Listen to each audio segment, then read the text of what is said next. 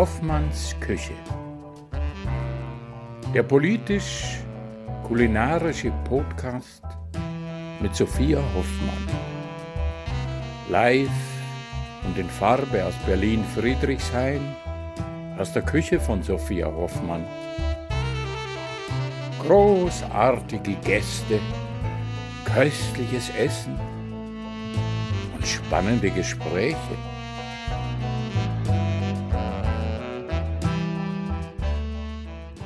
Die heutige Folge wird von Mani Bleuel unterstützt.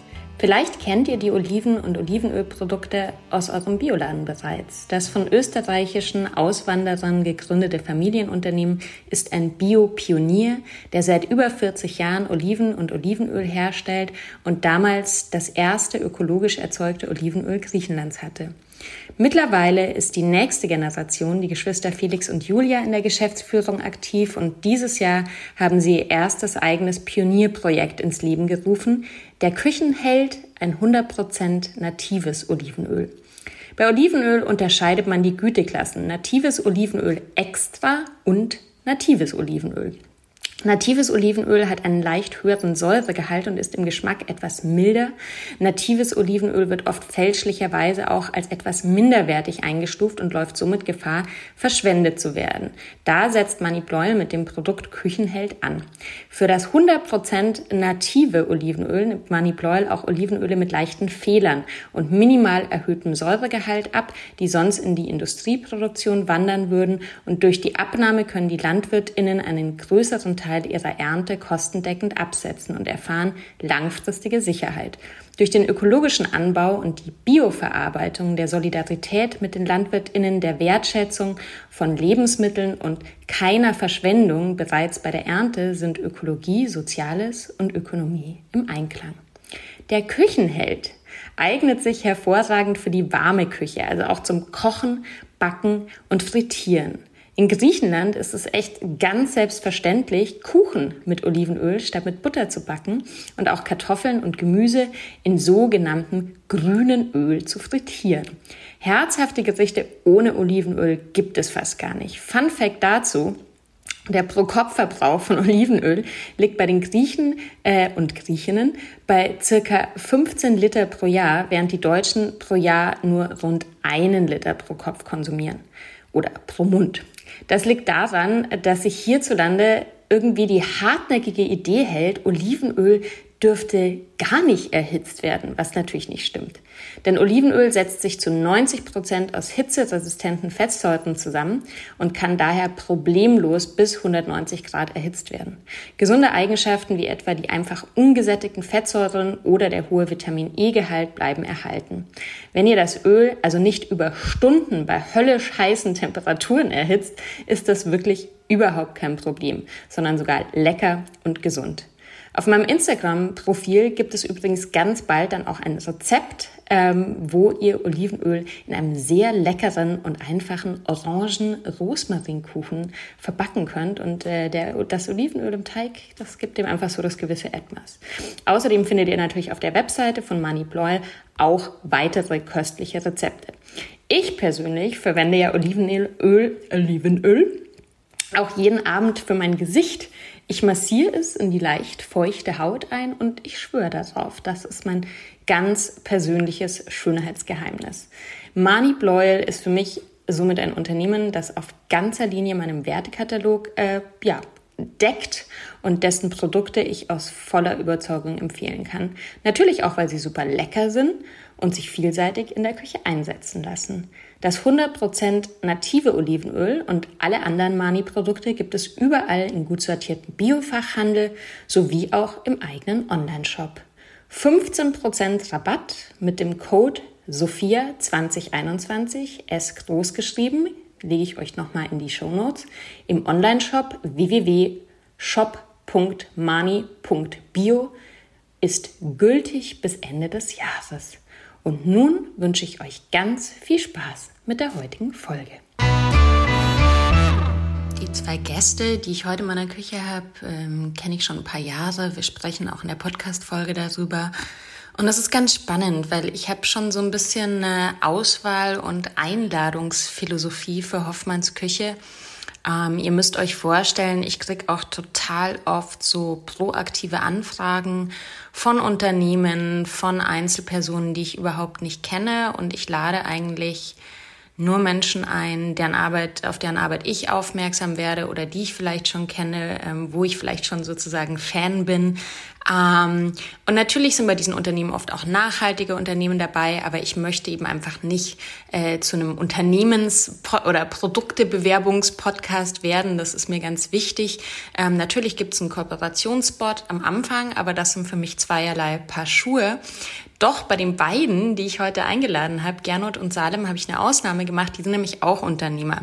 Aber die haben ähm, eben ein äh, Business mit einem sehr sozialen äh, Schwerpunkt, mit einem politischen Schwerpunkt. Die sind auch abseits von diesem Unternehmen ähm, extrem engagiert. Sie hatten letztes Jahr ein Projekt am Start, wo es um Lebensmittelgerechtigkeit äh, ging und ähm, machen so viel mehr als nur Produkte. Und deshalb ähm, musste ich einfach mit den beiden sprechen und habe mich echt super gefreut, ähm, dass es heute geklappt hat. Und das war auch sehr lustig, weil die haben ähm, sich auch vor kurzem eine ähm, Reformküche einbauen lassen. Und wie ihr wisst, nehme ich ja in meiner Reformküche auch den Podcast auf. Und äh, wir haben dann nach Gesprächs, nach Aufnahmeschluss noch ein bisschen über äh, Linoleum-Arbeitsplatten und äh, Schubladen gefachsimpelt aber das nur am Rande. Sorry, Hashtag Werbung. Ich wünsche euch viel Spaß mit der heutigen Folge. Herzlich willkommen in Hoffmanns Küche. Ich freue mich sehr, dass ich heute sogar zwei Gäste zu Besuch habe. Zwei Gäste, die ich schon ganz, ganz lange einladen wollte. Das ist äh, Gernot und Salem, die zusammen Conflict Food machen. Ähm, ein tolles Unternehmen, äh, über das wir auch gleich mehr erfahren werden. Ich sage ganz kurz, was es gibt. Und zwar, es gibt heute Reste. Nein, nicht nur. Bei mir gibt es ja meist, also, es heißt ja Zero Waste, ne? Ähm, genau, nein, es gibt einen Kartoffelsalat. Ähm, da ist äh, ein bisschen Miso-Mayo drin, ähm, wir hatten, also wenn, wenn die Folge ausgestrahlt wird, ist natürlich schon ein bisschen später, aber wir hatten vor zwei Tagen ein Pop-up äh, in Berlin und da sind so ein paar Komponenten übrig geblieben und da habe ich mir erlaubt, heute noch ein paar zu servieren. Aufgewärmt, das ist ja manchmal äh, doppelt so gut, genau. Und da ist eben die Miso-Mayo noch in den Kartoffelsalat gewandert. Dann haben wir einen Wildkräutersalat mit einem äh, Tahini-Dressing, hier noch ein paar fermentierte rote Beete, äh, die berühmten Brotlinge aus dem... Ähm, gesätteten Brot, verschiedene Senfe dazu, ein bisschen Eiweiß noch, weil das ist auch sehr lecker. Und genau, und es gibt noch einen Nachtisch. Also oh. ähm, hebt euch ein bisschen Hunger auf. Und da gibt es so ein Trifle aus äh, Schokoküchlein, ähm, Kokosjoghurt und einem Pfirsichkompott. Genau. Gut, wir fangen an. Schön, dass ihr da seid erstmal. Ähm, vielen Dank. Und ähm, ja, wir kennen uns jetzt auch schon ein Weilchen. Eine ganze Weile. Danke für die Einladung. ja, sehr gerne. Wir genau. Tut, tut, euch auf. Wie gesagt, ähm, okay. das ist die Challenge. Ihr könnt versuchen, nebenher zu essen. Ich werde euch dann nur mit Fragen unterbrechen. ähm. Wir werden einfach nur essen und, und schmausen und. Äh, sehr gut. Und versuchen, die genau. Rede und Antwort zu stehen. Genau, genau. Also hier ähm, kannst du dir verschiedenen Senf dazu tun, wenn du magst. Ja, genau. Wo fangen wir an? Ähm, ich würde sagen, wir reden erst kurz ähm, über eure eigene kulinarische Prägung vielleicht und ähm, mit was Essen ihr so aufgewachsen seid und dann schwenken wir über zu eurem Unternehmen und das hat ja auch ganz viel mit Essen und auch mit Trinken zu tun, ähm, Tee und so weiter. Ähm, genau, Gernot, äh, du bist Österreicher? Ich bin Österreicher, wie du an meinem äh, Dialekt vielleicht schnell hören wirst können, bin ich aus Österreich. Ich bin aus dem Süden Österreichs, aus Kärnten, dort bin ich aufgewachsen und habe dann, sobald ich 18 war, ähm, viele Jahre in Wien gelebt und bin yeah. jetzt seit, ich glaube, zehn Jahren in Berlin. Ja, ja. Ja, und in, in Kärnten in Österreich aufwachsen ist die Kulinarik natürlich auch eine ganz besondere, ganz spezielle. Es ist äh, viel Fleisch am Tisch ja. gewesen damals. Äh, viel Knödel, viel, viel bäuerliche Spezialitäten, Kasnudel, die du genau, ja auch ab und zu in deiner in Genau, genau, die Kenner Kasnudeln. Ich bin ja, also ich habe ja tatsächlich einen Bezug dazu, weil wir wirklich jedes Jahr nach Kärnten gefahren sind, als ich als ein Kind war. Und, aber das stimmt schon. Also ich war Ähm, interessanterweise, ähm, da war ich noch weit davon entfernt, irgendwie vegetarisch oder vegan zu essen, hatten wir ein paar Mal eine Freundin von mir mit dabei. Und die war in den 80er Jahren, also die ist quasi schon in einer vegetarischen Familie damals aufgewachsen. Das heißt, die war schon immer vegetarisch. Ähm, und deshalb weiß ich natürlich, dass das für sie auch immer so eine Challenge war, wenn wir essen gegangen sind. Beziehungsweise, gut, vegetarisch ging es noch. Die hat halt immer einen gebackenen Kam äh, Emmentaler oder äh, Kaiserschmarrn gegessen. Das war es eigentlich so. Aber gab es da irgendwie so ein, so ein ähm, Lieblingsgericht bei dir so als Kind? Ja, du hast jetzt den Kaiserschmarrn erwähnt. Das ist natürlich nie falsch, ein Kaiserschmarrn. Das ist auf jeden Fall auch eines meiner Lieblingsgerichte. Ja. Mache ich viel zu selten jetzt, wo du es gerade ähm, erwähnst. Ja. Ähm, an, an der Kärntner Küche gefiel mir immer auch gut die frischen Zutaten, zum Beispiel die, die frischen, frisch gefangenen Forellen oder, oder ähm, äh, frisches Fleisch vom Bauern. Das war alles sehr ähm, nahbar und unmittelbar zugänglich. Das ist mhm. jetzt hier in meiner, ähm, in meiner Berliner Küche natürlich schwierig, so derart frische Zutaten zu bekommen. Mhm. Das vermisse ich ein bisschen. Mhm. mhm. Du hast auch in Wien gewohnt. Ich habe ja auch in Wien gewohnt. Mhm. Wie lange bist du jetzt schon in Berlin? Seit zehn Jahren. Mhm. Und davor hatten wir uns sicher in Wien irgendwo mal in, auf irgendeiner Party getroffen. Bestimmt, weil ich bin jetzt seit, glaube ich, seit zwölf Jahren okay. in Berlin. Also genau, da gab es sicherlich Überschneidungen. Ja, ja es, ist, äh, es ist interessant. Für, also ich merke ja immer auch sehr stark so, also ich würde auch auf jeden Fall sagen, dass mich auch die, ja, wie soll ich sagen, auch die österreichische Küche auch äh, total, ich meine, gut, Bayern, Österreich, alpenländische Küche, das überschneidet sich ja alles sehr mhm. stark. Ne? Und Mehlspeisen ist mhm. natürlich auch was, ähm, womit ich jetzt schon aufgewachsen bin und so. Mm, ich sag's immer so, ich habe immer so ein bisschen das Gefühl beim Wein trinken, das hat mich irgendwie, also weil ich komme ja aus München ursprünglich, das heißt, ich bin sehr mit Bier aufgewachsen mhm. natürlich und bin dann, glaube ich, in Österreich eher so zur Weintrinkerin geworden. Ähm, was kannst du irgendwas ausmachen, was dich dann in, in Berlin kulinarisch nochmal so äh, geprägt hat oder, oder nicht oder abgestreckt hat? Gut, ich erinnere mich gut an eines meiner ersten, ähm, ähm, meiner ersten Einladungen hier in, äh, das war nicht in Berlin, das war in, in Brandenburg, war ich mal beruflich, äh, hatte ich beruflich zu tun und äh, wir waren eine, eine, große Gruppe von Architekten, die hier geladen waren und es gab an, an dem ganzen Nachmittag, in dem wir dort dieses Meeting hatten, ein Glas, einen Krug Wasser. Einen wunderschönen Krug Wasser, einen schön getöpferten Krug äh, mit einem Leinentuch drüber, also wirklich sehr insta-tauglich, aber mehr gab es nicht. Also, das, also gar nichts. Gar nichts. Keine Snacks, gar nichts. Snacks, gar nichts, nee. Und das hat so ein bisschen ähm, so für mich so den, den Eindruck erweckt, dass, dass die Gastfreundschaft anders definiert wird, als ich es jetzt mhm. aus dem, mhm. aus dem äh, österreichischen Süden oder aus, dem, aus Italien zum Beispiel kenne. Äh, Gastfreundschaft wird hier ein bisschen anders gelebt. Mhm. Ein bisschen zurückhaltender, hm. Vielleicht trotzdem gleich herzlich, aber mit weniger Pompen. Weniger ja, sich weniger biegenden Tischen. Genau. Ja. Hm. Interessant, da muss ich erstmal drüber nachdenken. Aber ja, hm. ist immer so schwer zu sagen. Weil ich habe dann so das Gefühl, jetzt so im, im privaten Kontext bin ich halt auch mit so vielen unterschiedlichen Leuten von überall dann wieder befreundet, ne? dass, das, ähm, dass ich das, glaube ich, gar nicht so festmachen kann. Aber ja, ja, spannender Aspekt. Ja. Ja, Salem, und mit, mit was von der Küche bist du aufgewachsen? Oder wo bist du aufgewachsen? Ich komme ursprünglich aus Niedersachsen. Ja. Sind die Servietten auch zum Saubermachen? Ja, natürlich. Nein, natürlich. Okay. Bitte. Also das ist nicht dekorativ. Das kann man heiß waschen. ähm, ich komme ursprünglich aus Niedersachsen und äh, habe afghanische Wurzeln. Mhm. Meine Eltern sind in den späten 50er Jahren nach Deutschland gekommen, haben hier studiert und ja, sind hier geblieben. Und es gab im Grunde genommen immer nur afghanisches Essen. Und äh, die afghanische Küche ist äh, sehr ausgeprägt, sehr variantenreich. Du sagst ja immer, es gibt nur drei Gerichte, was aber nicht stimmt. Das ist jetzt aber interessant. Wie kann das sein, dass du sagst, es ist variantenreich? Ich weiß nicht, ob er mich damit ärgern will. Sind das Schwerpunkte, die, die Gerichte, die du meinst? Also Also in afghanischen Restaurants gibt es immer so diese zwei, drei Klassiker ja, und nicht viel mehr. Wahrscheinlich okay. ist dann in den Tiefen der, der Kochkunst in Afghanistan noch viel, ja. viel mehr zu, zu essen und ähm, aufzutischen.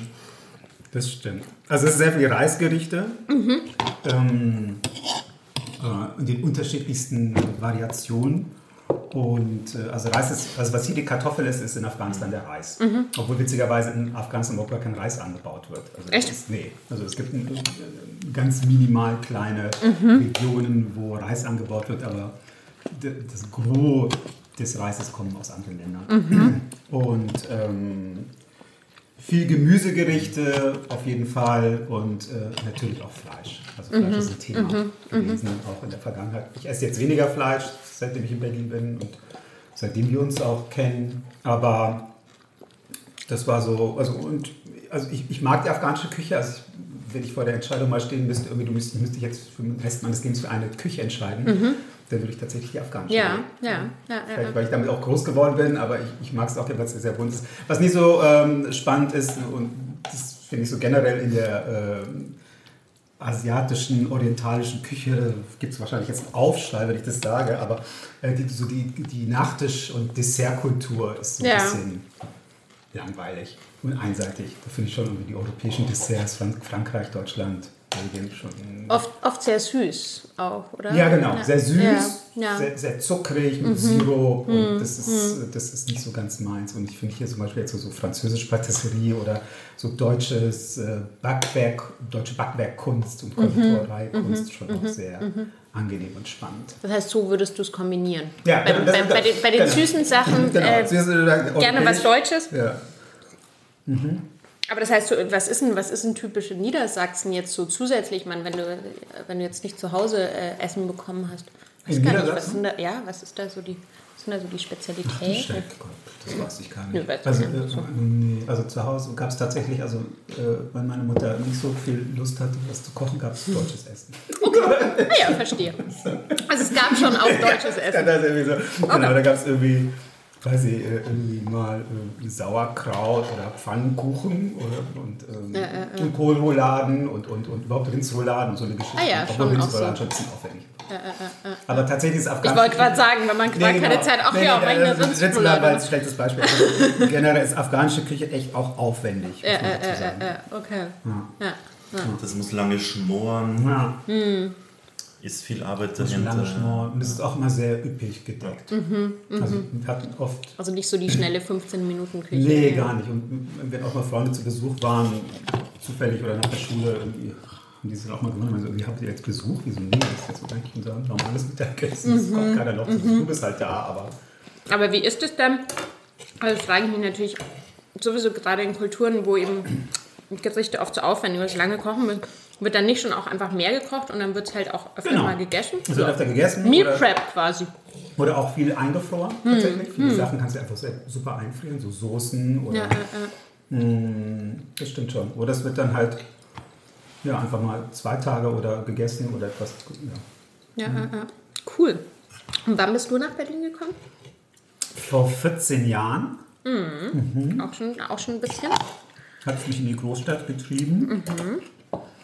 Und ähm, das war eine sehr gute Entscheidung. Ich will das auch gar nicht missen.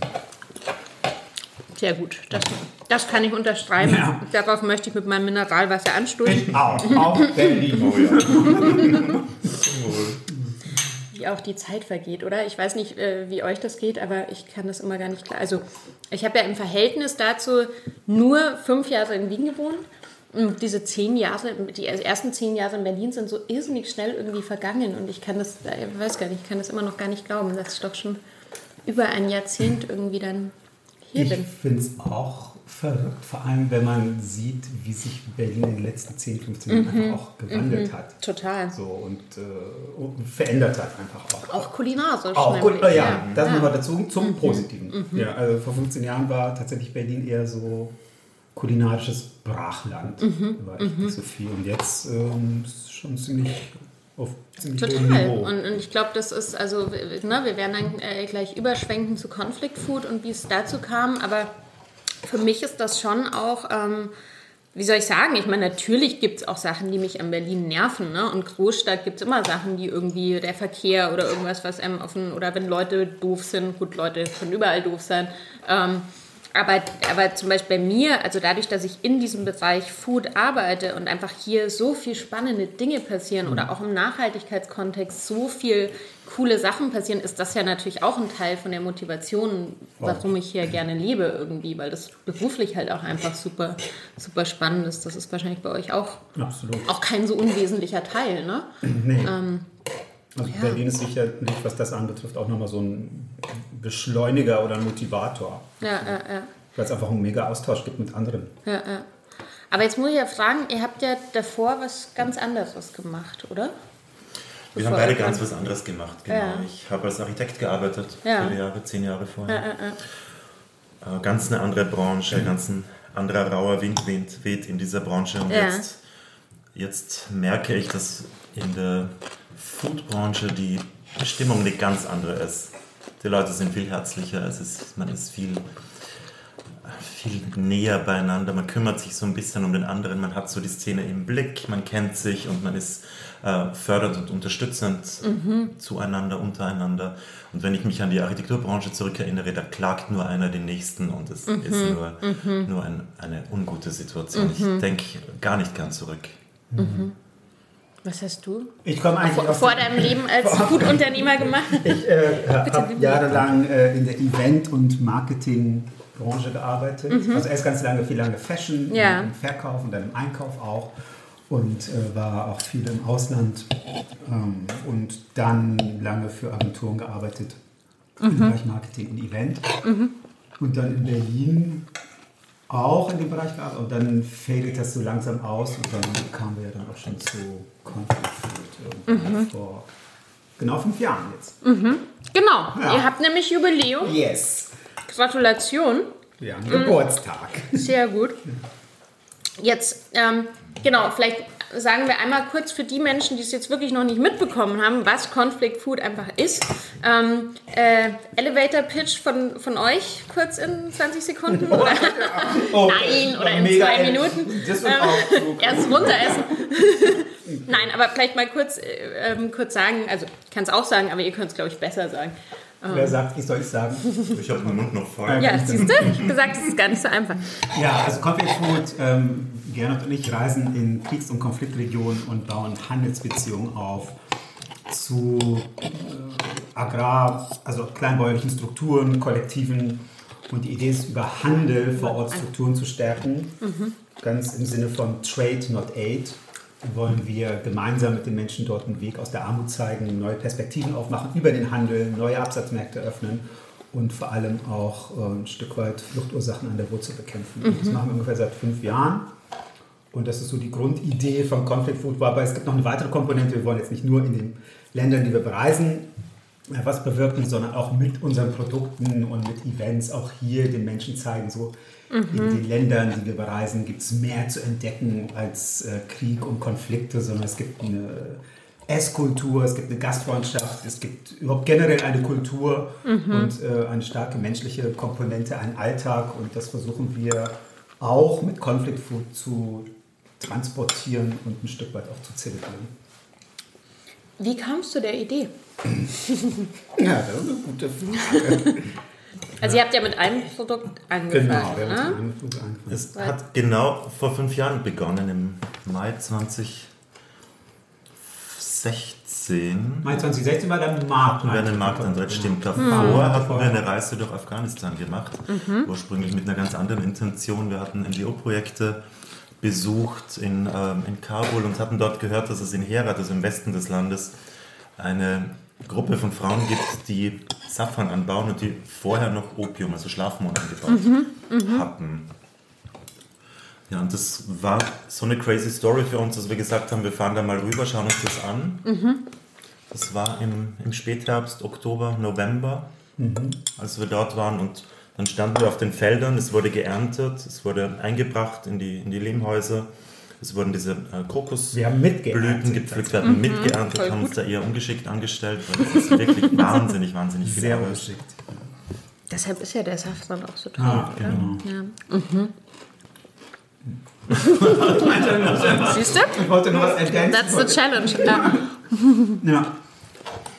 Ähm, ja, dann war Genau, wir waren in Afghanistan, haben dann ungefähr zwei Wochen in Herat verbracht, das ist im Westen des Landes, bei diesem Frauenkollektiv. Mhm. Haben wirklich tiefe Einblicke bekommen in ihr Leben, in ihre Arbeit, äh, in diese Geschichte, diesen Umstieg, wie sie es überhaupt geschafft haben. Ähm, haben dort auch eine deutsche NGO besucht, die die Frau unterstützt hat bei diesem Projekt mhm. und Agrarwissenschaftler, die auch die supportet haben und äh, waren so angetan und begeistert von der Geschichte dieser Frau und von ihrem Mut, das überhaupt zu machen. Mhm. und äh, wieder allen Widerstands und äh, dass wir gesagt haben, hey, das ist so eine tolle, spannende Geschichte, wir würden die gerne erzählen und euch Safran abkaufen, habt ihr genug, äh, äh, können wir euch da was abkaufen und denn wir würden gerne äh, diesen Safran verkaufen und eure Geschichte erzählen und die mhm. Geschichten, die wir noch so in Afghanistan erlebt haben, wir waren ungefähr einen Monat da. Mhm. Und äh, das war so quasi die Geburtsstunde von Conflict Food. Wir kamen dann hier in Deutschland an. In war das die erste Afghanistan-Reise? Das war die erste. Also für mich war es nicht die erste mhm. Afghanistan-Reise, also es war für Gernot die erste Afghanistan-Reise. Mhm. Für mich war es die zweite, äh, gemeinsam mit meinem Vater, äh, der seit vielen Jahrzehnten ehrenamtlich als Arzt in der humanitären Hilfe ist. Und das mhm. war so 2015, 16 so die Aufforderung von uns, oder die Bitte, so ihn zu begleiten. Mhm. Äh, und äh, wir haben gesagt, okay, mhm. gerne. Mhm. Und äh, die Reise war also ganz anders intendiert. Und mhm. dort haben wir dann eher zufällig erfahren, so, oh mhm. wow, okay, die Frauen, das Kollektiv, der Umstieg, super spannend. Ja, äh, Was ist das eigentlich? Lass uns da hin. Ja, ja. ja. und das war, und dann kamen wir hierher und äh, wussten nicht so genau, was machen wir jetzt mit dem Safran und äh, haben dann relativ schnell so, so Wettbewerben unser Konzept eingereicht und haben dann irgendwie auch ein so, so einen Startup-Preis gewonnen und ein Stipendium für Sozialunternehmer, mhm. ein neunmonatiges im Social Impact Lab. Und das hat alles dazu geführt, dass wir gesagt haben, okay, das scheint irgendwie eine gewisse Resonanz zu geben. Es gab auf einmal ein gewisses Medienecho mhm. auf das, was wir tun, dass wir sagen, okay, wir hängen unsere eigentlichen Berufe an den Nagel mhm. und machen Conflict Food. Mhm. Ganz oder gar nicht. Mhm. Ja, und dann sind wir in die Welt der Sozialunternehmer eingetaucht.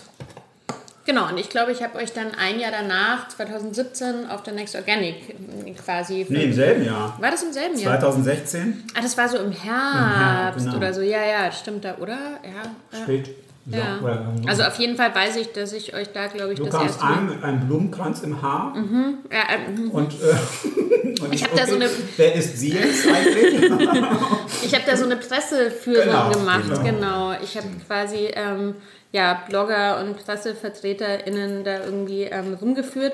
Und das heißt, ich war, ich war wahrscheinlich ein bisschen spät dran. Ich war so eine Stunde vorher da, bin so einmal über, über genau. das Gelände gerannt und habe mir schnell alles angeschaut.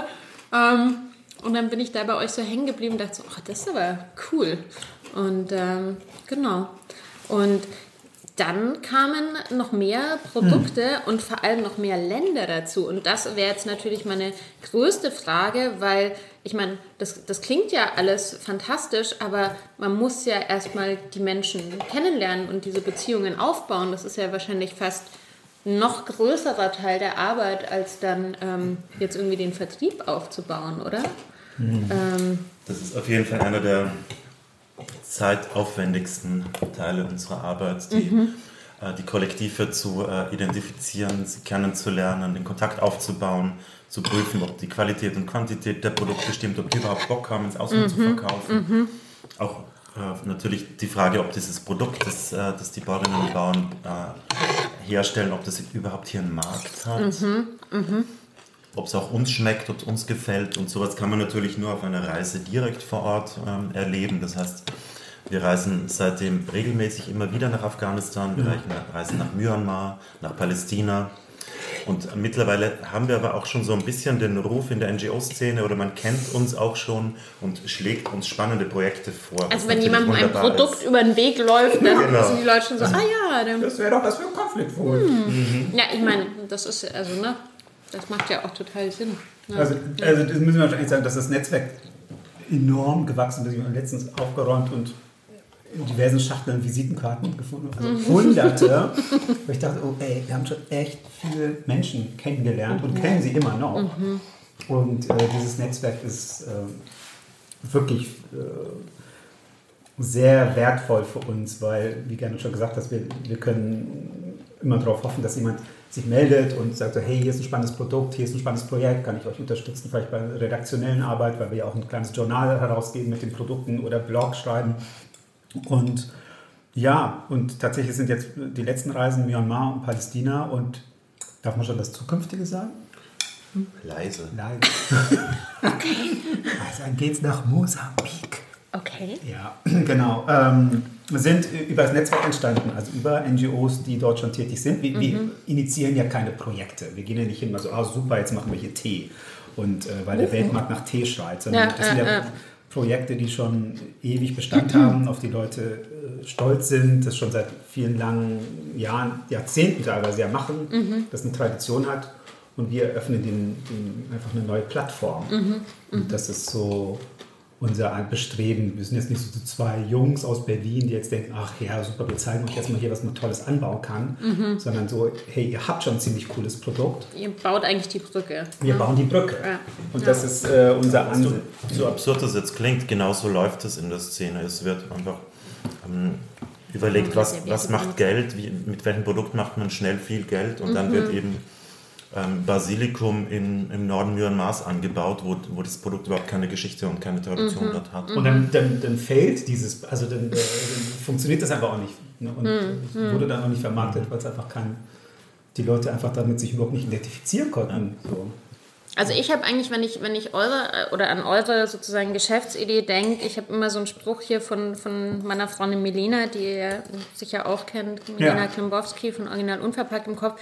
Das war ein bisschen anders formuliert, weil die hat so, äh, da ging es irgendwie auch um Gründen und was man, ich glaube, das war, als wir zusammen in der Jury von der Next Organic waren, hat sie halt auch eben diese Idee, dass man, dass, dass die Welt nicht noch das 20. XY braucht, sondern mhm. dass man eher davon ausgeht, es gibt ein Problem zu lösen oder es gibt eben irgendwas, ich, ich, sehe es jetzt bei euch weniger als Problem, aber ihr wisst, was ich meine. Es gibt quasi schon was ähm, oder das Problem in dem Fall wäre vielleicht, dass man eben nur äh, negative Nachrichten aus diesen Ländern hört mhm.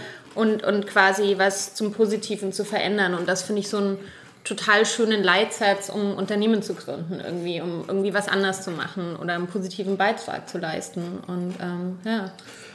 Aber auf alles andere hätte die Welt ja auch gar nicht gewartet. Es ja. wäre ja nur die hundertste Wiederholung von irgendeinem. Das hält viele Menschen nicht davon ab. Also egal ob im Gastrobereich oder im Foodbereich, ne, wo man dann immer denkt so, wow.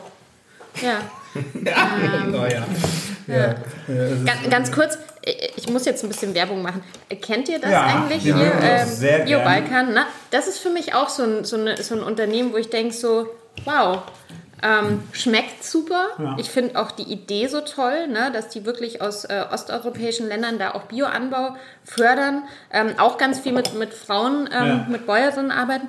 Und es ist halt einfach super lecker. Es ist halt einfach lecker, genau. Ja, also da kommt alles zusammen. Ja, wo genau. kriegst du es denn hier in Berlin? Ich, immer, ich halte immer die Augen offen, wo es Ich habe es geschickt bekommen. Ich habe es tatsächlich geschickt okay. bekommen. Ja, in Wien äh, sehe ich, oft, sehe ich das Produkt öfter, aber hier in Berlin noch. Ja, ja, die sind äh, halt über Österreich. Ne? Aber ich finde auch, müsste es hier äh, mehr geben, weil das war, also ähm, ja, ist einfach, du, ich bin, ich habe, Aiwa war jetzt nie so mein Favorite das könnte ich pur löffeln. Also ich finde es so mhm. lecker. Aber gut, jetzt sind wir vom Thema, jetzt sind wir von euch, von euch abgekommen. Ähm, naja, wo waren wir stehen geblieben? Gut, bei der Notwendigkeit, das zu machen, äh, bei, bei neuen Produkten. Ähm, Vielleicht nochmal für die Menschen, die eure Produkte noch nicht kennen. Also ihr habt es ja schon so ein bisschen erzählt. Es geht eben darum, auch äh, mehr Informationen ja. äh, über die Menschen in Ländern. Also es gibt ja diese Friedenspakete. Es ist ja mhm. wie so eine kleine Zeitung. Ne? Also so, ich weiß nicht, ihr habt es auch mal so die Good News genannt sozusagen. Ähm, das heißt, es ist was, was auch wirklich geeignet ist, ist auch total gut als Geschenk geeignet, wirklich für, für, für Menschen, weil es eben auch so einen, so einen informativen Aspekt hat. Ähm, ihr habt jetzt neue äh, äh, Verpackungen ähm, ohne, ohne Kunststoff, wo man äh, sich online dann noch Informationen irgendwie ähm, genau. ziehen kann, sozusagen. Okay, Sophia, du bist ja bestens im Ja, ne? Was soll ich jetzt ihr noch erzählen? Also, äh, genau, Es gibt die Friedenspäckchen und Friedenspakete. Mhm. Da sind, ist unser Journal das, drin, das nennt sich jetzt mittlerweile aber Voices of, also Voices mhm. of Myanmar, Afghanistan, Palestine, mhm. künftig Mosambik.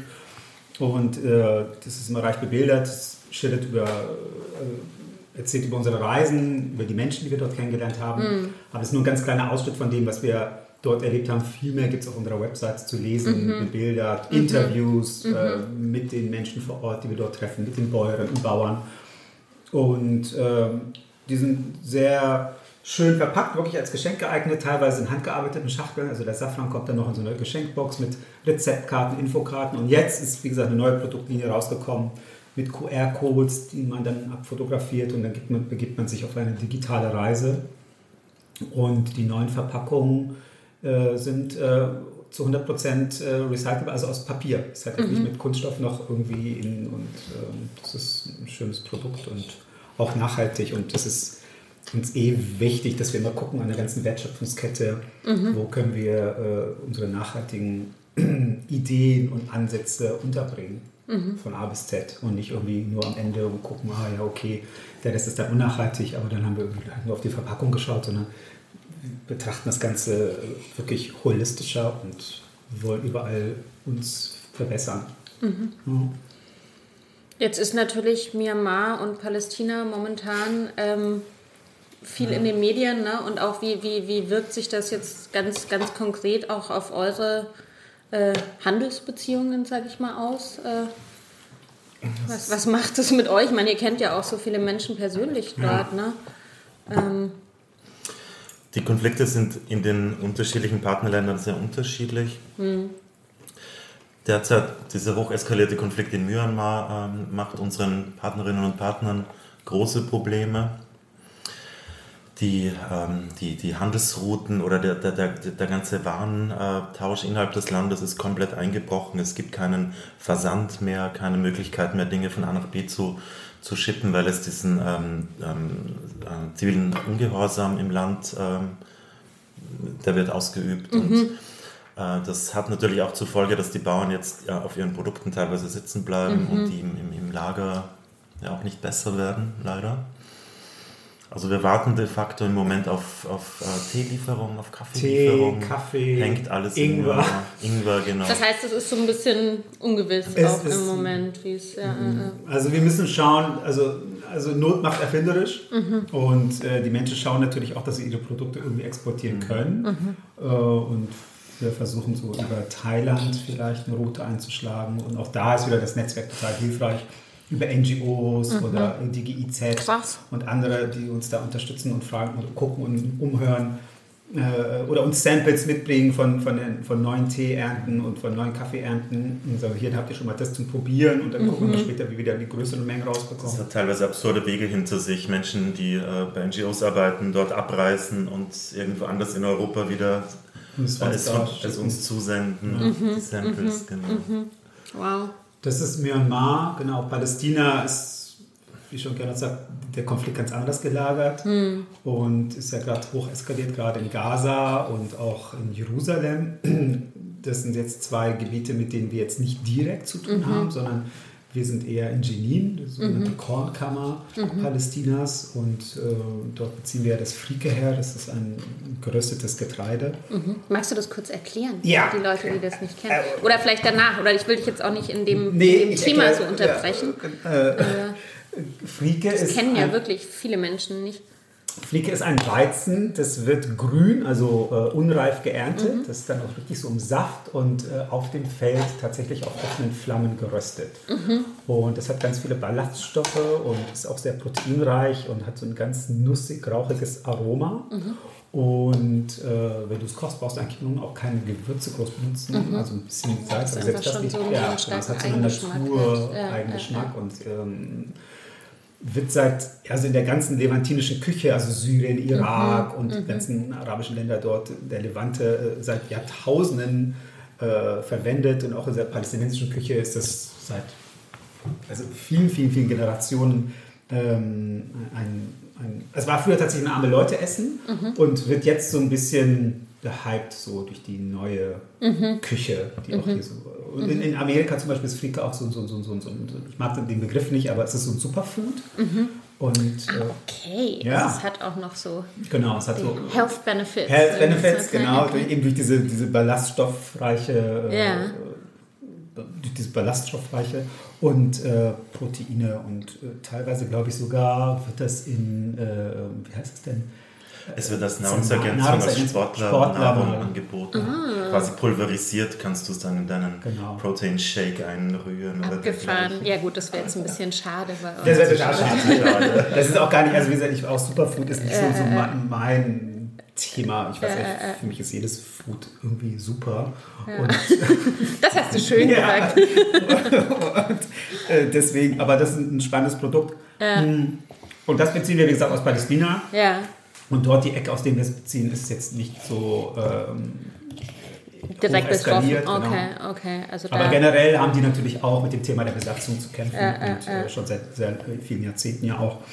Und äh, wir sind immer im Austausch mit allen. Hm. Und leider muss man auch sagen, ist Afghanistan ja auch seit 40 Jahren in einem Kriegs- oder kriegsähnlichen Zustand. Mhm. Hm. Und äh, wenn jetzt die Truppen abziehen werden im Herbst, also mhm. die US-Truppen, und äh, bis zum 11. September. Äh, tatsächlich ist es ja. Echt? Ja. Das, siehst, also das weiß ich gar nicht. Ja, bewusst krass, dieses Datum krass. gewählt, ähm, weil er letzten Endes auch der 11. September der Grund war, warum die USA überhaupt ähm, einmarschiert mhm. sind in diesem meines Erachtens sehr sinnlosen äh, Krieg.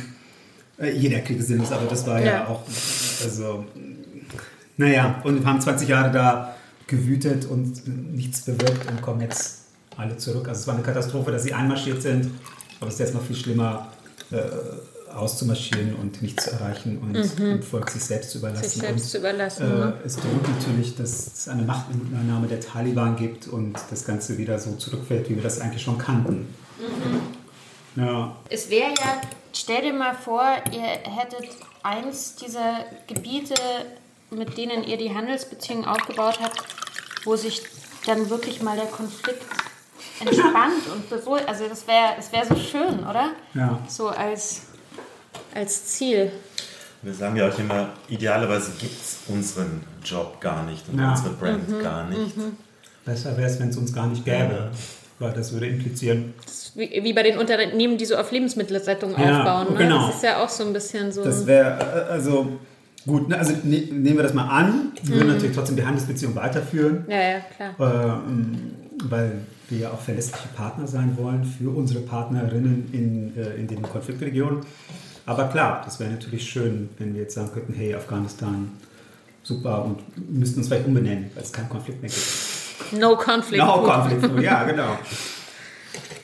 Ja. Das Land könnte dann dort wieder anknüpfen, wo es in den 70ern war. Es war ja. weltweit einer der größten Exporteure an Trockenfrüchten, an Nüssen. Afghanistan. Afghanistan, mhm, genau. Mhm. Das ist dann natürlich alles gegen die Wand gefahren mit Beginn des Krieges und ähm, heute wird in erster Linie Opium aus dem Land mhm. geschafft. Ja, also es und ein bisschen unseres, unseres Safrans. An erster Stelle, was äh, den äh, weltweiten Export mhm. anbetrifft. Und also ich glaube, letztes Jahr wurden 10.000 Tonnen Wahnsinn. Opium äh, geerntet und verkauft und der Westen ist natürlich auch einer der größten Abnehmer. Ich wollte gerade sagen, das kauft ja irgendwer. Ähm, das kauft irgendwer, ja, klar. Ja, ja. Auch, das sind nämlich die, die, die selbst. Also, ne? Ja. Halt, kommt auch über den Balkan tatsächlich und geht in, in, in den ehemaligen Sowjetrepubliken und geht bis nach Europa und weiter in die USA und das sind halt auch ein Multimilliarden-Dollar-Geschäft, aber davon hat der Bauer in Afghanistan am Ende ja nichts. Mhm. Der kriegt relativ wenig für sein Kilo Opium also der kriegt 300, 400, 500 Dollar für ein Kilo Opium. Wenn es die Landesgrenze überquert, ist der Preis schon gestiegen auf 3000 mhm. und der Straßenpreis in Kanada und USA liegt zwischen 40 und 60.000 mhm. Also mhm. so die, mhm. wenn man das als Wertschöpfung bezeichnen mhm. möchte, mhm. dann äh, findet die nicht in Afghanistan statt. Also das ist ähm, ganz interessant und äh, ja. Was hat die, also die, die, dieses Frauenkollektiv, mit dem ihr angefangen habt, mit dem Safran, die haben das ähm, aus Eigeninitiative damals mhm. begonnen. Ja. Was ist da der Hintergrund? Also das muss man ja auch erstmal schaffen, sozusagen diese Initiative zu ergreifen, wenn man in so einem System ist. Ähm. Mhm. vor allem in, in Beide haben den Mund voll. vor allem auch als Frau, das ist natürlich... Ähm, ja. es hat, wir, wir konnten es selber auch gar nicht glauben, dass das überhaupt mhm. möglich ist, erst als wir sie besucht haben und Teil dieser, dieses Ernteprozesses waren und ihre, ihre Energie, ihre Power und ihr Selbstbewusstsein wirklich sehen konnten. Das hat mich damals so, so geflasht, das hat mir so imponiert. Das war auch, mhm. glaube ich, mit der Grund, warum wir gesagt haben, lass uns daraus, lass uns diese Geschichte erzählen, lass uns daraus äh, unsere, unsere Zukunft mhm. äh, schneidern, mit, gemeinsam mit diesen Frauen. Also ein Stück weit wollten die Frauen ja auch aus diesen mafiösen Strukturen ausbrechen mhm. und sich eine, eine eigene Existenz aufbauen. Und da gab es natürlich Widerstand im Dorf auch und es gab auch Widerstand bei, der, bei den Männern und mhm. äh, die wollten nicht, dass das passiert. Es wurde dann ein, eine Schura, ein sogenannter Rat mhm. einberufen und es wurde eine Schura, eine Frauenschura gebildet und es wurde dann eben, es gab ganz viele Mediationssitzungen, bis sich dann alle dazu entschlossen haben, okay, was machen wir? Weil da war dann die Voraussetzung dafür, so, okay, wir, wir, wir, wir aktivieren oder fragen einfach die ärmsten Familien im Dorf, ob die Frauen aus der jeweiligen Familie Lust haben, an diesem Projekt teilzunehmen. Mhm. So, und dann mhm. hatten die natürlich auch nicht das Know-how dafür, die sie jetzt auf Safran kommen. Da gab es eine, eine NGO auch, diesen Vorhaben unterstützt haben. Mhm. So, und das war eine deutsche NGO und die haben, äh, es gab dann einen Agrarwissenschaftler der Uni Herat, die die Frauen dann auch begleitet hat bei diesem ganzen Prozess und so ist das entstanden. Mhm. Und jetzt bauen die das, also ungefähr zehn Jahren bauen die da Safran an. Mhm. Ja, genau so einen Dreh. Und äh, machen das selbstverwaltet und völlig unabhängig haben ihr eigenes Geld und äh, ist auch so eine Erfahrung vieler NGOs. Also wenn die Frauen das Geld verwalten, dann kann man davon ausgehen, dass das Geld auch da ankommt, wo es auch ankommen soll. Im Vergleich zu, wenn es Männer verwalten, landet das leider dann eben nicht da, sondern mhm. wird halt äh, verschwendet und ausgegeben und äh, eben kommt nicht der Familie oder der, der, der Dorf oder der, überhaupt der Gemeinschaft zugute. Der Gemeinschaft, ja. ja. Und ähm, ja, das machen die jetzt seit so vielen Jahren und haben noch ein paar andere Projekte da. Es ist jetzt nicht nur Safran, Safran ist so, sag ich mal, das, ist das lukrativste. Aber ähm, es gibt auch also Gemüseanbau und mhm. es werden nicht Erzeugnisse weiterverarbeitet und was gibt es noch? Sie haben sich toll organisiert. Sie haben einen Beauty-Salon, Sie ja. haben einen Friseursalon, Sie haben ein Fotografielabor. Mhm. Lauter Dinge, auf die Sie Bock hatten. Haben also Sie einfach eine Infrastruktur. Genau, die haben genau. sich selber äh, aufgebaut, äh, äh, gemeinsam äh, gewählt und auf, aufgebaut. Weil das ist ja dann so der Punkt, ne? wenn dann einfach mal irgendwie eine Existenzsicherung irgendwie aufgebaut wird, dann, dann kann ja auch sich ja einfach die Infrastruktur auch ganz genau. anders entwickeln. Und all diese positiven Beispiele haben letzten Endes ja dann auch alle überzeugt und so, ah, okay, mhm. gut, das ist jetzt nicht irgendwie so eine, so eine dumme äh, Idee gewesen, äh, ohne Hand und Fuß, sondern das hat tatsächlich was gebracht. Mhm. So. Ja. Was sind so die, ich meine, was sind so die, wie soll ich das jetzt äh, kurz fassen, so die, die menschlichen Begegnungen, die euch am meisten beeindruckt haben bei euren Reisen oder in, diesen, in diesem Aufbau der Handelsbeziehungen? Sind da so bestimmte Sachen hängen geblieben, die einfach besonders im Gedächtnis geblieben sind? Wir hatten heute schon mal das Stichwort Gastfreundschaft. Ja. Das ist auf jeden oh Fall. ja, die, der, die, der Vergleich der Gastfreundschaft in Brandenburg und bei den Architekten. Jetzt bin ich gespannt. Brandenburger scheint jetzt alle ja. ab. okay. Also gerade auch in Afghanistan ist es ja eine, eine unfassbar ähm, reiche und aus dem Vollen schöpfende Gastfreundschaft. Und auch wenn, wenn man glaubt zu sehen, dass vielleicht jetzt der eine oder andere gar nicht äh, die finanziellen Mittel hat, es wird trotzdem aufgetischt. Als Gast ist man König und es wird ähm, ein, ein Gericht nach dem anderen landet auf dem Tisch. Und es wird stundenlang gemeinsam gegessen und gesprochen. Das ist unglaublich beflügelnd und, mhm. wunderschön, mhm. auch Teil davon sein zu dürfen. Mhm. mhm. Also das ist wirklich beeindruckend, die afghanische Gastfreundschaft. Also jetzt unabhängig davon, dass ich afghanische Wurzeln habe, aber äh, es ist äh, unglaublich, wie mhm. gastfreundlich die Menschen sind und auch, auch wirklich, wenn wir zu Besuch waren bei Menschen, die jetzt nicht so viel Geld hatten, wurde wirklich toll gekocht und, und, und das Ganze wurde sehr zelebriert und Mhm. Also so also Essen und Zusammenkommen und am Tisch sitzen und die Familie und Freunde und Verwandte und ach, da kommt noch jemand. Und ja, also auch die soziale Komponente, ja, nicht nur das Essen, ne, sondern auch die soziale Komponente. Sehr, sehr äh, äh, Und wie oft, also ja. das, was ich aber auch wirklich ganz oft erlebe, wir waren zwischendurch ja auch im Ramadan, glaube ich mal, in mhm. Afghanistan. Mhm wo es dann wirklich so kurz vor Sonnenuntergang war und wirklich jetzt, wo Fastenbrechen ist jetzt angesagt, wir haben keine Datteln, das machen wir jetzt und äh, wirklich dann mit dem Taxi gefahren und da wirklich, also ganz oft kommt zu uns zum Essen. So, also mhm, kommt, echt? Ja, also mhm. kommt zu uns, das, dann schaffst du es ja. noch. Oder, oder mhm. und, also auch aus, aus wirklich, aus, nicht aus einer Floskel heraus, sondern mhm. wirklich sehr ernst gemeint kommt zu essen. Und das ist auch in Palästina auch ganz oft passiert. Wir sind ja viel mit dem Bus auch gefahren oder so Vans von A nach B und mhm. Leute sind eingestiegen, ausgestiegen. Mir war immer nicht ganz klar, wieso ist jetzt hier eine Haltestelle. Und, mhm. und man kommt ja mit Leuten ins Gespräch. Und ganz oft kommt so, hey, seid mein Gast und bleibt bei uns und irgendwie übernachtet. Wisst ihr, wo schlaft ihr denn? Und, und, und, und, wo man so erstmal sagt, so, okay, also wenn mich jetzt jemand im Bus fragen würde in Berlin, komm zu mir zum Essen, würde ich sagen, hä, sag mal, okay, ja, können wir machen, aber, äh, aber es ist so, es wäre sehr ungewöhnlich. Und dort war es anfangs natürlich auch ungewöhnlich, ungewohnt, aber dass sich das so häufte, und so haben wir auch die, die, die interessantesten Menschen auch kennengelernt. So, weil wir hier und da dann einfach auch mal mitgegangen sind oder einen Kaffee getrunken haben. Oder, Und das war schon, ja. Also würdet, also ich meine, brauche ich euch, ist jetzt mehr so eine rhetorische Frage, aber würdet ihr wahrscheinlich sagen, dass das, also die, die Idee, diese Unternehmensidee umzusetzen, wahrscheinlich auch einfach ja, sozial und menschlich extrem bereichernd ist, oder? Total. Ja, also auf jeden Fall. Das waren viele, viele Geschichten und äh, Begegnungen, die wir da hatten und die uns widerfahren sind, ähm, das hätten wir, also wenn ich weiter in meinem Beruf geblieben wäre, hätte ich das in, in, in der Fülle und äh, Hülle nicht gehabt. Nee. Ja. Und, und was ist so, was ist so der Blick in die Zukunft? Ich meine, wir haben ja jetzt äh, gut das letzte Jahr äh, war jetzt alles ein bisschen anders äh, bei allen von uns, aber was oder was habt ihr noch vor mit Conflict Food? Also so wie ich das, soweit ich es mitbekommen habe, äh, glaube ich, ist schon die Idee, auch diesen, diese Eventgeschichten ja. oder, oder dieses Storytelling noch stärker hierzulande auszubauen, oder? Das Thema Events war natürlich wahnsinnig schwierig jetzt die letzten anderthalb Jahre. Ja. Wir hatten ein großes Event vorbereitet im März äh, 2020, das uns natürlich aufgrund der äh, Pandemie um die Ohren flog. Kurzfristig vorher mussten wir es absagen. Das war doch ein, ein, Jahr Vorlauf, wahnsinnig viel, viel Arbeit und, und, und Liebe floss in dieses. Da wäre ich als Speakerson dabei gewesen. Ja, da warst du dabei gewesen. Das war ähm, eins von den vielen Events, die dann abgesagt wurden. Ja. Da waren wir natürlich alle mal in einer Schockstarre und hatten uns versucht, so neu zu erfinden. Wie machen wir weiter? Online-Events oder wie auch immer.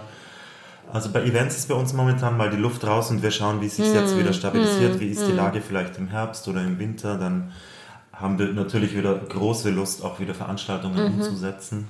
Ja. Wir kennen ja hier auch so viele, also wir kennen dich und wir kennen auch ganz viele andere, die sich mit, mit dem Essen beschäftigen, mit nachhaltigem Essen und äh, mit Esskultur. Und da, das ist immer spannend, dass dann einfach auch nicht nur in Form eines Produkts, was wir jetzt haben, zu erzählen und zu transportieren und zu zelebrieren, sondern einfach auch in Form von Events und Menschen auch live begegnet, sich austauscht. Ja, ihr hattet so ein tolles Event, das war aber schon 2019 hier mit, ähm, mit der, bei der Markthalle mit dem Kabul. Also ja, genau, ja, genau. genau. Magst du das noch kurz erzählen? genau, Club Kabul, das war 2019. 19, genau. Ja, ich glaube, ja. Das war das Jahr, wo ich so viel gearbeitet habe, deshalb habe ich es verpasst. Das war ein, äh, genau im Zuge von der Stadtland Food, also ein, ein Festival, was die Markthalle 9 äh, regelmäßig oder unregelmäßig äh, ähm, ausrichtet, mit unterschiedlichsten Ständen und Aktionen. Und wir hatten dort zwei Tage lang den Club Kabul ausgerufen. Und die Idee war, ein Stück weit afghanische Esskultur äh, und Gastfreundschaft zu zelebrieren und auch zu zeigen. Es gab afghanisches Essen, es gab Workshops und es gab auch, was wirklich ein Highlight war, mhm. äh, ähm, äh, eine Live-Schalte, oder? Eine Live-Schaltung. Ja. Wir hatten einen, einen äh, Gold. Dann sag ich's halt. Wir hatten einen ich war zwar nicht da, aber... Wir hatten einen Baucontainer aufgestellt, Gold, ja. äh, Gold angepinselt und äh, du konntest in diesen Baucontainer reingehen. Es war am Ende des Containers innen ein, eine riesen Leinwand ja. mit einer Kamera versteckt und denselben Container hatten wir aufgestellt in äh, Kabul und in Herat in mhm. Afghanistan in, äh, äh, in Kabul in der äh, Musikschule, mhm. und in Herat an der, an der Uni. Und äh, dort gab es auch jeweils diese Leinwand drin und die Menschen in, in, in Herat konnten zum Beispiel in diesen Container reingehen, sahen dort eine äh, Video-Live-Schaltung hier von uns in Berlin, mhm. lebensgroß, mhm. 1 zu 1. Mhm. Und man wow. konnte in den Dialog treten, man konnte sich gegenseitig Fragen stellen, man konnte gegenseitig, gegen, äh, miteinander musizieren, miteinander sprechen. Wir hatten eine Jam-Session, ähm, eine musikalische mhm. mit der mhm. Musikschule mhm. ähm, Kabul und äh, mit äh, Berliner äh, Musikern. Musikerinnen und Musikern, genau. Und wir hatten. Die haben dann Ping-Pong gespielt, also die Musikhochschule in Kabul hat halt mhm. angesetzt ja. und die afghanischen Künstler hier haben das fortgeführt cool. und wieder hin und her. Dann hatten wir einen äh, Tisch an, an, beide Leinwände gestellt und hatten somit die längste Tafel mhm. der Welt von Berlin ja. bis äh, Kabul äh, simuliert. Das finde ich echt so hatten eine an beiden Idee. Seiten gegessen und mhm. miteinander gespeist. Genau, das war eine von vielen schönen Aktionen, die ja, wir in den letzten also, Jahren hatten. Wir hatten afghanische Musik, wir hatten äh, von Slow Food Gäste, wir haben äh, verschiedene Künstler eingeladen, also auch Kriegsjournalisten, äh, die sich fotografisch mit dem Thema Afghanistan auseinandergesetzt haben, auch dort waren. Mhm. Und äh, eine afghanische Künstlerin gefeatured, die zwar auch viel im Ausland gelebt hat, aber auch sehr aktiv ist in Afghanistan in der Kunstszene in Kabul. Das war sehr schön. Also Club Kabul war echt super. Mhm. Ein paar Jahre davor hatten wir Palästina als Thema, Get Freake. Das war mhm. auch eine Markteinführung von Freake. Und äh, jetzt hatten wir letztes Jahr, wie gesagt, dieses Good Food Collective, was ja leider abges äh, abgesagt worden ist, ein Zusammenschluss unterschiedlichster Akteure mhm. äh, mit dem Ziel, ein nachhaltiges und soziales Ernährungssystem zu schaffen für alle, was mhm. natürlich eine große Vision ist, aber wir haben da die unterschiedlichsten Ja, man braucht ja große Visionen. Große Vision, ne? genau. Ja, ja, und haben dann die unterschiedlichsten Akteure der Foodbranche zusammengetrommelt, mhm. von Produzenten und äh, Konsumenten, aber auch und, und, und, und anderen Dienstleistern und aus der Politik und Wirtschaft und Gesellschaft, um sich auszutauschen. Aber das fand jetzt nicht statt. Aber Gut. Ja, aber das sind einfach, also ich finde auch für die, für die Hörer und Hörerinnen zu Hause, dass man ne, so eine Idee hat, wie kann so ein Event ausschauen und das kann ja auch irgendwann weitergehen und dass man einfach, äh, ja, also ich, wie gesagt, einfach diese Kabul-Geschichte ist, ist so, ein, so für diese Verbindung, ne? Also das macht so viel aus, einfach, glaube ich, mit Leuten direkt in Dialog zu treten. Das Total. ist einfach so ein. Das soll auch nicht folkloristisch ähm, sein. Wir wollen ja nicht mhm. zur Schau stellen. Es geht einfach um eine Begegnung und ja dass die Menschen sich kennenlernen und äh, sich. Äh, und, und das macht ja was, auch. das macht ja was mit uns, dass wir einfach irgendwie in einer, in einer Zeit leben, wo wir dann eben Dinge nur über die Nachrichten oder nur über Social ja. Media mitbekommen. Ne? Und dass äh, Menschen ja dadurch auch so, so manchmal auch so entmenschlicht werden oder so ähm, ne, gar nicht mehr diese Verbindung irgendwie besteht und ja. genau da irgendwie das Gegenteil zu bewirken auch. Absolut, ja. Ja, ja schön.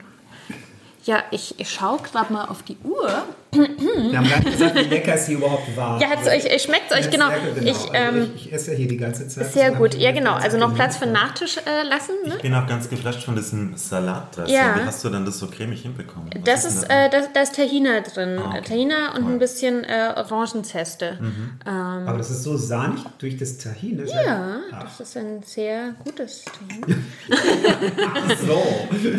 könnte, könnte ich an der Stelle auch unbezahlte Werbung dafür machen. Nee, ich mache ja eh, das ist ja so lustig, ich mache ja eh mal Werbung dafür. Das ist ja dieses Königsteinmühle, äh, Juwals Tahina, ähm, der hat in Bayern äh, eine Mühle.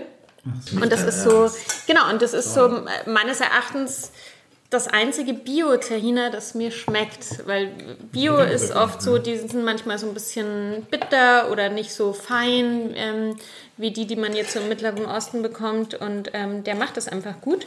Und ähm, genau, ich bin da so ein bisschen süchtig und äh, ja, und gibt es mittlerweile auch in der Markthalle 9 in Berlin zu kaufen. So. Weil gab es lange, der ist halt hauptsächlich in Süddeutschland im Einzelhandel, aber also das macht so ein bisschen süchtig. Kann ich euch ein bisschen was einpacken davon, weil ich habe oh, hab einen 10 Kilo Eimer.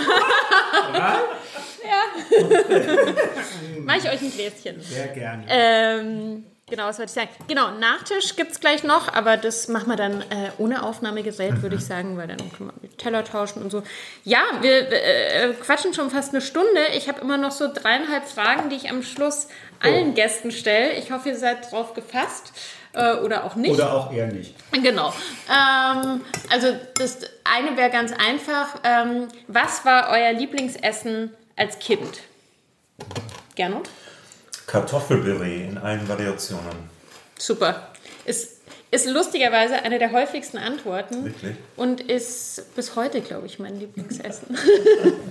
ja, cool. Oh, war ja. Ich Weißt du nicht? Nee, ich habe als Kind, also ich esse tatsächlich alles sehr gerne. Okay. Ähm, aber ich habe eine Lieblingsfrucht. Ja. Zählt das? Okay, ja. Ähm, ich esse nach wie vor und als Kind auch Himbeeren sehr gerne. Ah ja, ja. cool.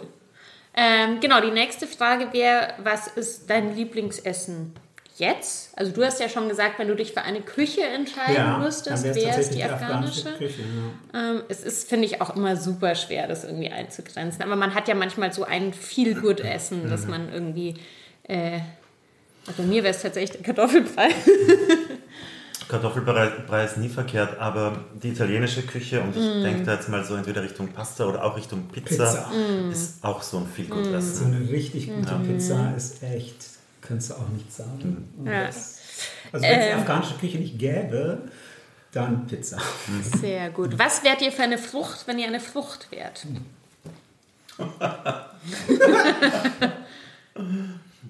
die lustige Überraschungsfrage. Nicht zu lange nachdenken. Ein Apfel, auf jeden Fall ein Apfel. Eine rote Paprika. Als Frucht ist. Äh, Achso, als Obst. Ich, achso, Obst, ja. Achso, ich habe hab gerade überlegt, ne, weil ganz viele Gemüse sind ja auch ja, Beeren genau, und so. Und ich weiß so, ah ja, um die Ecke so, gedacht. Ja, ja. Äh, okay, nee, dann nee, du kannst auch eine Gemüse sagen. Ja. Ja, genau. Also wenn es Gemüse und Frucht ist, dann ist es die rote Paprika. Ansonsten bin ich tatsächlich die Himbeere. Sehr gut. Habt ihr sowas wie, wie ein Lebensmotto oder so ein Leitsatz oder sowas? Was so, wonach ihr lebt? Das ist auch die letzte Frage. Ja, vielleicht sowas wie einfach ausprobieren, neugierig bleiben, jung bleiben.